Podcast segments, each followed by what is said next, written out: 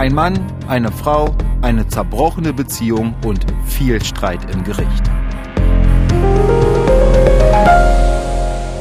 Ach ja, heute geht es um eine Beziehung, die mit Liebe am Ende nicht mehr viel zu tun hatte und vielleicht stimmt es ja, dass Beziehungen meistens schön sind, nur die Trennungen dann eben nicht. Ja, eine schöne Beziehung, finde ich, haben wir mittlerweile zusammen seit über einem Jahr machen wir ja diesen Podcast hier, nehmen Sie mit in die Thüringer Gerichtssäle und freuen uns natürlich, wenn Sie den Podcast abonnieren, wenn Sie die Glocke drücken und weiterhin uns so treu sind. Das ist doch wirklich eine schöne Beziehung.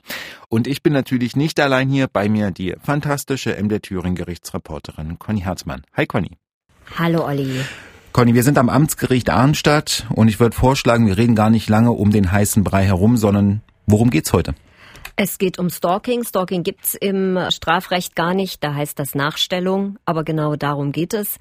Es geht um Beleidigungen, Körperverletzungen, Attacken jeder Art eines Mannes auf seine verflossene Partnerin. Und ich würde vorschlagen, wir gehen rein ins Amtsgericht. Das ja. bedeutet, der Mann kam mit Anwalt auf der Gegenseite. Staatsanwalt. Der Mann kam mit Handschellen, und zwei Anwälten.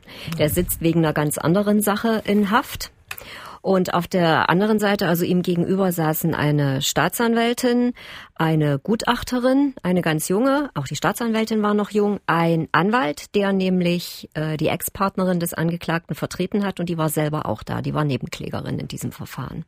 Und Mann mit Handschellen, vielleicht kann man ganz kurz beschreiben, auch äh, Statur, dass du sagen würdest? Ja, der war. Hm der ist 41 gewesen. Ich muss jetzt mal dazu sagen, der Prozess ist Ende September losgegangen und Mitte Februar erging das Urteil. Dazwischen gab es viele Verhandlungstage, an denen ich zum Teil auch nicht da gewesen sind, aber so die Hauptacts habe ich mitbekommen. Und ähm, wir sind an einem Amtsgericht in Thüringen. Wir sind am Schöffengericht, das heißt vorne sitzt ein Richter mit zwei Schöffen, das heißt zwei Leute aus dem Volk gewählt.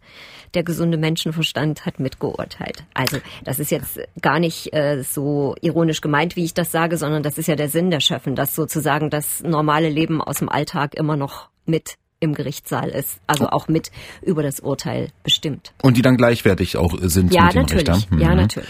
Okay, dann gehen wir rein. Der also die beiden Schöffen können den Richter überstimmen. Das finde ich sehr spannend, würde würd ich aber gerne mal ein anderes Mal äh, nochmal genau besprechen, aber das finde ich sehr interessant. So, der Mann.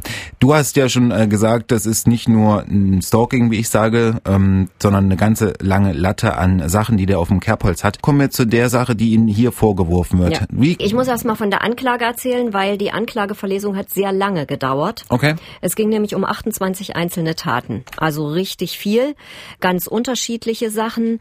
Das wird natürlich in der Anklage erstmal einfach so vorgelesen, was wann passiert ist. Die Hintergründe, warum das vielleicht passiert ist, die hat man dann relativ schnell erfahren, aber eben erst nach der Anklage. Und auf mich wirkt natürlich erstmal die Anklage. Und das war schon heftig. Also da ging es auch um, ich sag's jetzt, nenne es jetzt mal, Auflauern vorm Kindergarten oder vor der Haustür. Es ging um Angriffe mit einer Fahrradkette, also wirklich auch um körperliche Attacken und um wüste Beschimpfungen, zum Teil verbaler Art und zum Teil sind die wohl aber auch per WhatsApp oder per SMS gekommen. Ich will das jetzt gar nicht nennen, heftig. Echt heftig. Und danach ist ja der Angeklagte dran eigentlich, aber es gibt seit ganz kurzer Zeit eine Gesetzesänderung. Danach haben Verteidiger die Möglichkeit, ein sogenanntes Eröffnungsplädoyer zu halten. Das ist ganz neu und das hat einer der beiden Verteidiger auch gemacht. Also äh, er hat ähm, sehr laut, äh, sehr, ja, zum Teil echt aggressiv gesprochen und hat gesagt, also das sei alles Quatsch, was da in der Anklage drin stünde. Also wirklich wörtlich.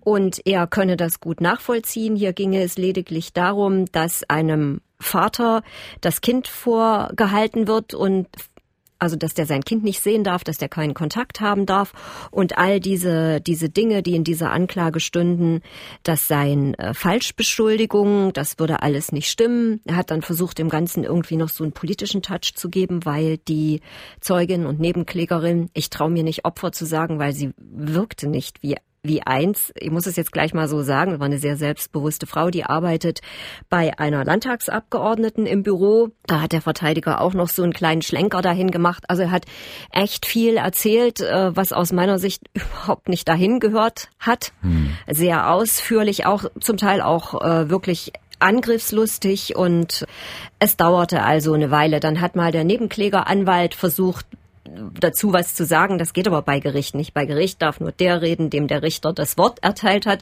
Dann, Entschuldigung, gifteten sich die beiden mal an. Dann hat die Staatsanwältin gesagt, Ruhe, Sie sind jetzt nicht dran. Dann ist er dran. So war also da die Stimmung. Ich habe ein bisschen den Kopf geschüttelt, weil klar, die Stimmung ist ähm, gereizt oft bei solchen Geschichten, aber dass sich Anwälte so ankeilen, also das habe ich jetzt nicht ganz so oft, um ehrlich zu sein. Ja, und du siehst mich auch so mit ein bisschen fragenden Blick, weil das habe ich auch noch nicht erlebt. Erstens dieses Eröffnungsplädoyer der Verteidigung und dann auch diese schon teilweise ja, gereizte Stimmung gleich am Anfang des Prozesses. Ist ja, ja geht ja sportlich wurde, los, ne? Wurde immer mal geplärrt. Also einer schrie mal, jetzt bin ich dran und der andere sagte, das stimmt aber jetzt nicht, was Sie da sagen. Und äh, der Vorsitzende Richter war sehr, sehr zurückhaltend, weil normalerweise hätte er brüllen müssen, dazwischen gehen müssen und nicht die Staatsanwältin. Aber es war halt so. Also es geht wirklich schwungvoll los in diesem Prozess, in dieser Verhandlung. Viele Taten, die da verhandelt werden, gereizte Anwälte und der Vorwurf Stalking und noch viel mehr. Der Mann hat nichts gesagt, das haben wir schon besprochen, sondern sich seinem Anwalt komplett angeschlossen. Wir kommen gleich zu der Frau, also die ja eigentlich das Opfer ist. Conny, du sagst uns aber gleich, warum das nicht so ganz zutrifft.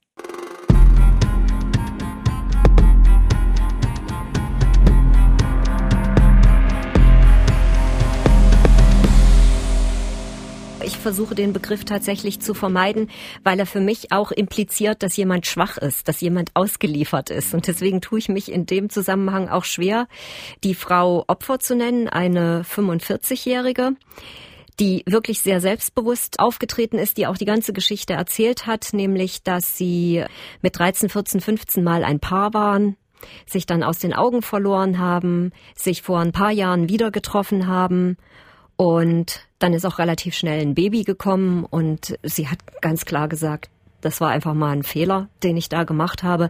Es gab schon, als das äh, Kind auf der Welt war, hat es dann schon die ersten gewalttätigen Übergriffe gegeben und dann hat sie sich getrennt vom Mann auf vom, sie, vom, äh, vom also, Mann. Genau. Hm. Äh, und danach ging das dann los. Also sie hat das alles im Zeugenstand geschildert. Das hat natürlich ganz lange gedauert. Hm, also es war gar nicht an einem Tag zu Ende, sondern dass äh, sie ist ähm, an, ander, also an anderthalb Tagen sozusagen äh, im Zeugenstand vernommen worden.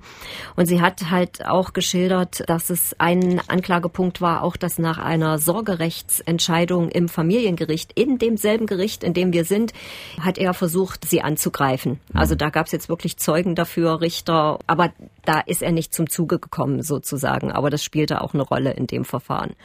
Und ähm, sie musste sich schon vom Gericht tatsächlich streng fragen lassen, warum sie ihm denn den Umgang mit dem Kind verweigert.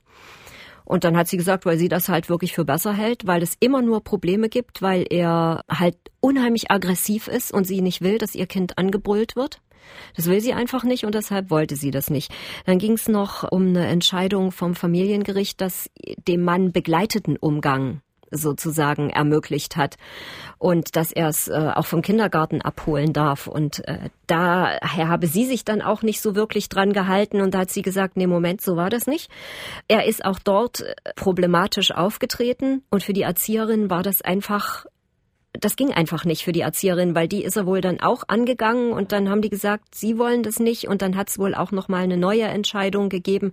Also das Ganze ist schon wirklich echt hardcore, wenn man sich die Familienproblematik anguckt, die dahinter steckt. Also es gab und auch eine Vorgeschichte jetzt zu dem ganzen auf Prozess jeden Fall. hier. Und hm. man hat dem Angeklagten die, die Zeit, die ich dabei war, ich habe ja schon gesagt, das hat sich über Monate hingezogen und ich war tatsächlich nicht an jedem Verhandlungstag da.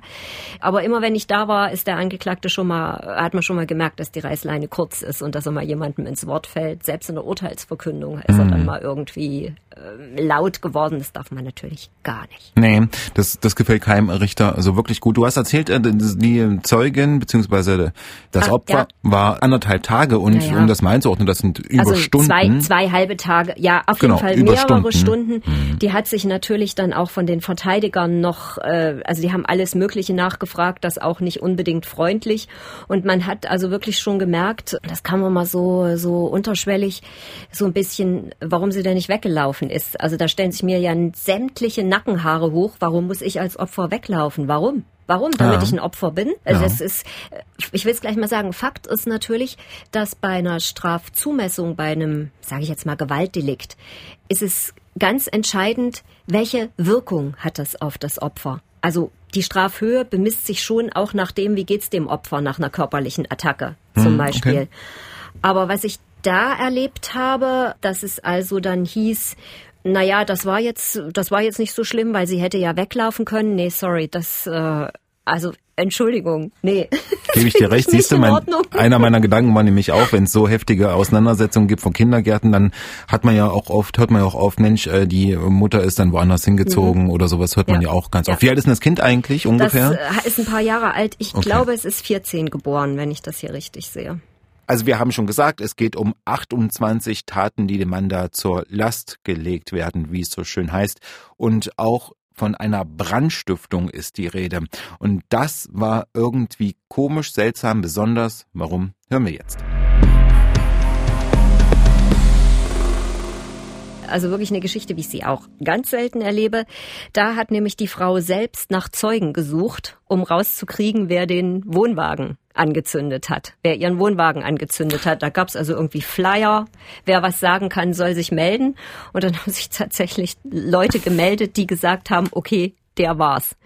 Und die sind dann aber nicht zur Polizei gegangen, sondern zum Anwalt der Frau. Und da hat's dann irgendwie auch so eine Zusammenkunft gegeben, wo die was gesagt haben, wo ich denke, äh, sorry, da sind die ja verbrannt für alles. Ja. Und äh, die haben das dann auch so später nicht mehr wiederholt. Ich will es kurz machen. Die Brandstiftung, dafür ist der Mann freigesprochen worden. Vielleicht, um das mal ganz kurz äh, auch zu klären, sie ist dann äh, auf eigene Faust losgegangen. Ja. Das, sowas macht ja normalerweise eigentlich müsste das die Polizei machen. Ich glaube, es ist hier echt peinlich gewesen, dass der, bei dem sie den Wohnwagen untergestellt hat, dass der so einen schweren Schaden hatte. Ich hm. glaube, das war ihr unangenehm. Ja, ist nicht alltäglich, auf eigene Gibt's. Faust die Zeugen gesucht. Okay. Gibt's. Ähm, Aber wie gesagt, kein klassisches Opfer. Und vielleicht auch noch, du, wir, wir merken ja schon, hier werden einzelne Punkte so abgearbeitet, werden dann auch zu jedem einzelnen Punkt Zeugen geladen? Wenn es welche gibt. Mhm. Wenn es welche gibt, kann ich dann auch beim Urteil sagen, wie das dann ausgegangen ist, diese ganze Geschichte. Also die Frau, was hat die denn für einen Eindruck auf dich gemacht? Du hast es ja kurz angedeutet, schon einen ähm, Selbstbewussten, dass ja. sie das äh, resolut ja. erzählt hat. Ja. Und, oh, ja, ja und sie ist natürlich auch gefragt worden, also es gab dann auch so Graffiti-Schmierereien, äh, wo sie öffentlich sozusagen mit einem Graffiti beleidigt und beschimpft worden ist. Das war auch angeklagt und ähm, also da habe ich mich ehrlich gesagt tatsächlich auch gewundert, weil das ist natürlich wahnsinnig schwer, jemanden nachzuweisen. Und sie ist dann auch mehrfach gefragt worden, wie sie denn überhaupt darauf kommt, dass das so alles, was jetzt nicht face to face, also im Angesicht ihres Angesichtes sich abgespielt hat, wieso er das war. Und dann hat sie gesagt, ganz einfach, immer wenn er im Gefängnis war, hatte ich meine Ruhe. Starkes Argument jetzt irgendwie. Ja, ja. aber reicht natürlich naja, nicht äh, für eine Verurteilung. Das klar. muss man jetzt auch mal so sagen. Also wie gesagt, das hat sich seit September so hingezogen. Dann sollte es tatsächlich im Januar gab es eigentlich schon so die letzten beiden Plädoyer- und Urteilstermine. Dann ist einer ihrer Verteidiger an Covid erkrankt mhm. oder war positiv, weiß nicht, ob er krank war, er war jedenfalls ähm, konnte Test. nicht kommen. Mhm. Und insofern hat es dann nochmal eine Verschiebung von 14 Tagen, drei Wochen, glaube ich, gegeben. Das war nämlich der, Pfli der Pflichtverteidiger von ihm und ohne den geht's nicht. Und bei einem Prozess, wo schon so viele Tage verhandelt worden sind, da sind so viele Zeugen gehört worden. Also im Urteil hieß es dann, die Zeugen gehörten entweder zum einen oder zum anderen Lager. Also da, da muss dann auch schon der Anwalt dabei sein beim Plädoyer, der diese Zeugen alle gehört hat. Den kann man dann nicht so einfach entpflichten und einen anderen äh, sozusagen nehmen. Deswegen hat sich das nochmal verzögert. Also es hätte jetzt vielleicht nicht bis Februar gedauert in normalen Zeiten, aber sehr lange. Ja, ich finde auch wirklich sehr, sehr lange, wenn man ähm, was, wenn so eine Anklage verlesen wurde, ähm, was und so viele einzelne Taten. Mhm. Was droht da eigentlich dem Angeklagten, das schon mal zu sagen? Ja, also ich, ähm, das kommt natürlich jetzt auch wieder auf die, die Vorstrafen an, aber da hätte schon auf jeden Fall eine Bewährungsstrafe hätte da rauskommen. Wenn die Brandstiftung sich, jetzt muss ich mal sagen, wenn sich die Brandstiftung bewahrheitet hätte, wäre vielleicht sogar eine Haftstrafe rausgekommen.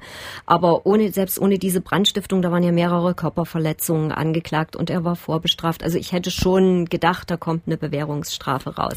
Also wir halten noch mal fest. Hier im Amtsgericht Arnstadt steht stehen sich ein Mann und seine Ex-Geliebte gegenüber.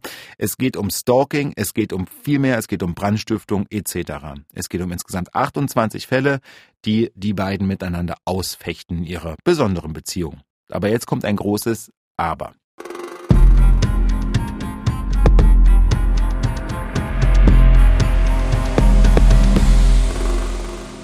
Schon am ersten Tag war absehbar, dass oder habe ich bemerkt, dass die Staatsanwältin tatsächlich auch nicht so ganz hinter dieser Anklage steht. Ich will es jetzt ganz kurz äh, zusammenfassen. Es waren drei verschiedene Staatsanwälte in diesem Verfahren drin, weil es halt auch so lange gedauert hat.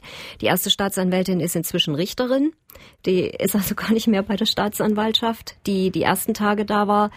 Und ähm, der Staatsanwalt, der dann zum Schluss plädiert hat, hat also tatsächlich gesagt, also das waren tatsächlich Punkte dabei, die er, wenn er diese Anklage gemacht hätte, nicht angeklagt hätte. Ah, okay. Und äh, das war so, das zog sich auch so ein bisschen durch den Prozess durch. Also wie gesagt, ich sage es mal, ich mit meiner Erfahrung habe mich ja. tatsächlich gewundert. Warum? Kannst du es vielleicht festmachen? Ja, weil das war einfach zu viel Kleinkram. Ich weiß, das klingt ganz gemein gegenüber dieser Frau. Für die ist das überhaupt kein Kleinkram. Überhaupt nicht. Das hat ihr Leben extrem also das hat sie bestimmt traurig gemacht, das hat sie extrem belastet, das hat sie ja auch so gesagt. Aber juristisch habe ich mich tatsächlich ein bisschen gewundert. Und da sieht man halt, äh, Staatsanwälte sehen das auch ganz unterschiedlich. Und was mir dann halt noch aufgefallen ist, äh, war, dass einer der Verteidiger gesagt hat, na ja, das sieht man ja auch an den Ermittlungsbeamten, wer das Ding angefasst hat. War es ein Mann oder war es eine Frau? Das sieht man ja auch. Und da sage ich jetzt mal halt, das stimmt Überhaupt nicht, weil der Anklageverfasser war ein Mann und die erste Vertreterin war eine Frau. Ah, okay. Also das, das, sind, das sind alles Vorurteile, die nicht stimmen. Fakt ist jedenfalls, so hieß es dann auch im Urteil, das ist, also der Richter hat es jetzt wirklich so formuliert, dass er gesagt hat, es ist das Scheitern einer Beziehung, das heftige Scheitern einer Beziehung, über das wir hier verhandeln. Er habe wirklich schon viel erlebt, aber sowas noch nie. Äh, die Eskalation, die da ähm, dann erfolgt ist, die ist für ihn beispiellos. Und er meinte in der Urteilsbegründung auch, da ist auch niemand mehr objektiv, alle sind subjektiv, auch die Zeugen, und die Beweislast ist halt hoch. Mhm. Also man muss das schon beweisen und der, der Uri-Richter hat dann sogar gesagt, also er habe so das Gefühl, dass da ein Krieg mit unterschiedlichen Waffen tobte, aber mit gleicher Intensität. Okay, also das sind ja dann auch wirklich äh, ja harte ja, äh, ja. ja, also man wird auch deutlich als Richter, ja, ne? Man wird auch deutlich. Und er hat äh, der Richter hat dann nochmal gesagt, es macht ihn, es ist bestimmt ganz traurig für das Kind, dass es den Vater nicht sehen kann ja, dass äh, sie praktisch, also für mich ist es so tatsächlich so ein versteckter Vorwurf, ist es ist vielleicht zu hart formuliert, aber mhm. schon so eine ja, Spitze, eine Spitze. Nee, auch keine auch Spitze. Spitze. Das ist schon mhm. wirklich auch die Überzeugung von Richtern, dass die sagen, Kinder sollten auf jeden Fall den Kontakt zu beiden Eltern haben. Und der Richter hat dann noch gesagt, aus Sicht des Kindes ist das bestimmt auch richtig schlecht. Man kann also wirklich sagen, eine verzwickte Beziehung viel Geschrei im Gerichtssaal, 28 Anklagepunkte und jetzt fehlt nur noch einer, der mächtigste Mann im Saal quasi, der Richter mit dem Urteil.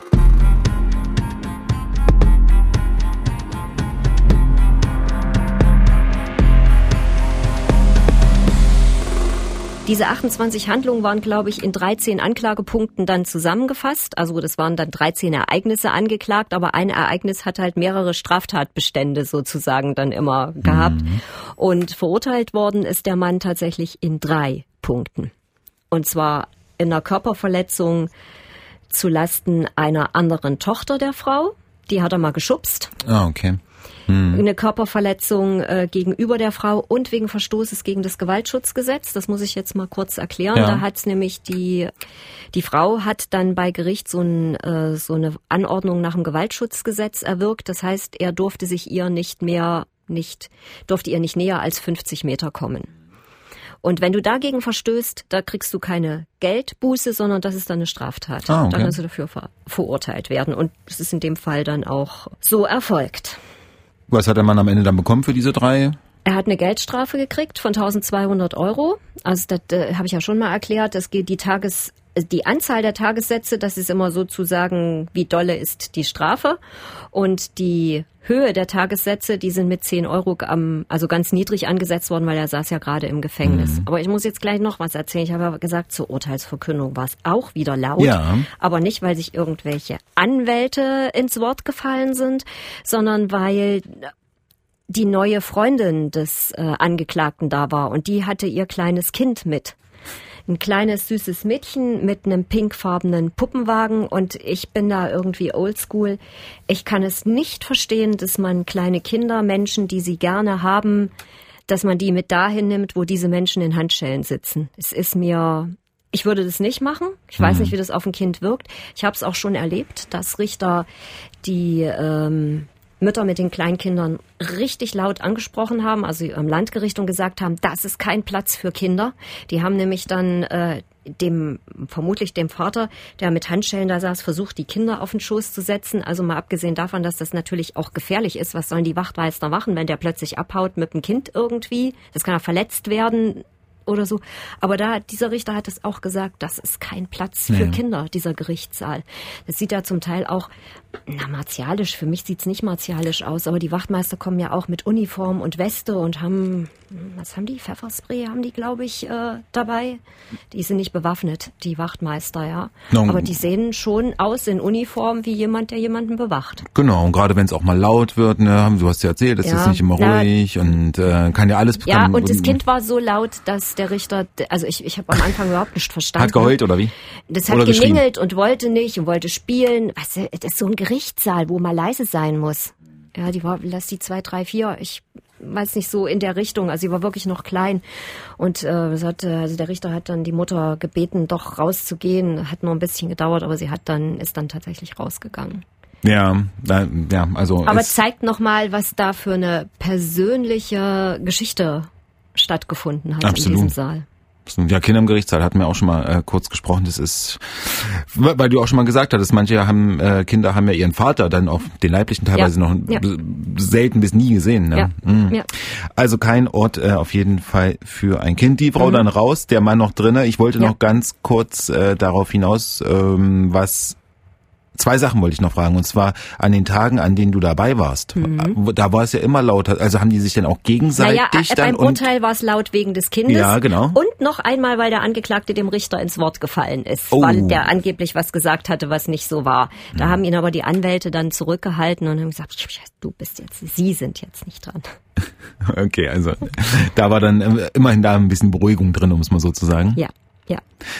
Also für so viele Anklagepunkte, du hast mir das ja im Vorfeld geschickt, ja. hätte ich schon gedacht, da ist ein bisschen mehr Pfeffer dahinter am Ende. Ja, das klang auch, das klang auch, ähm, das klang einfach auch heftig. Es klang natürlich von Anfang an nach einer Entschuldigung, nach einer kaputten Beziehung, die eskaliert ist.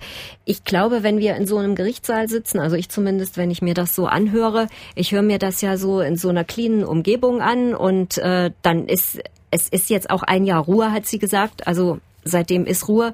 Ich meine tatsächlich auch, dass wenn es wirklich eine Anklage gibt oder ein Prozess bevorsteht, sind ja die meistens immer ein bisschen vorsichtig, weil das spielt ja eine große Rolle im Verfahren.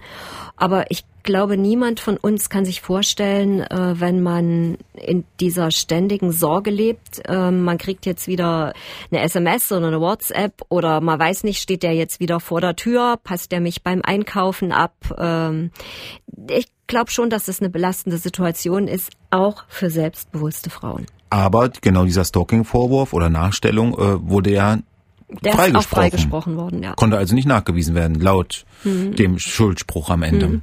Mhm. So ist es. Eine Geschichte, die mal wieder zeigt, dass ähm, ja, Liebesbeziehungen nicht immer schön sind. Doch, Liebesbeziehungen sind immer schön, aber wenn sie auseinandergehen, das, na gut. Ich sage dir äh, vielen Dank und bis zum nächsten Mal. Bis zum nächsten Mal, Olli. Und wenn Sie auch Fragen haben oder andere Sachen, die Ihnen auf dem Herzen liegen, dann schreiben Sie uns doch gerne an angeklagt.mdr.de.